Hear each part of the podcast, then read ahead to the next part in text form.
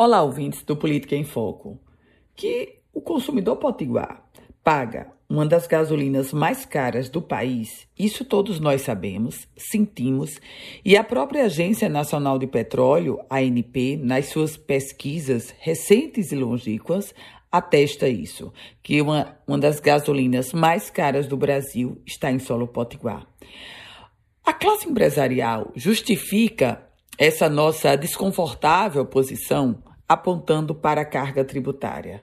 No entanto, recente pesquisa divulgada pelo jornal Estado de São Paulo mostra que a carga tributária do Rio Grande do Norte para a gasolina não é a mais cara do Brasil. Ou seja, nós temos uma das gasolinas mais caras do país, mas a carga tributária nossa não está nesse patamar.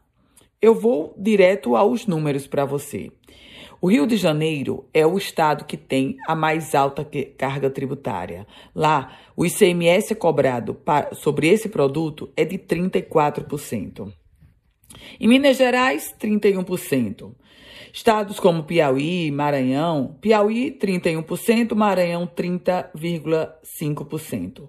O nosso Rio Grande do Norte tem uma carga tributária de 29%.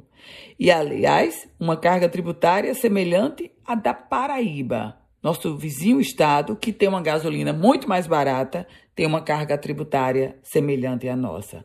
Os números falam por si e mostram que a justificativa da carga tributária não apenas não convence, como não procede. Eu volto com outras informações aqui no Política em Foco com Ana Ruth Dantas.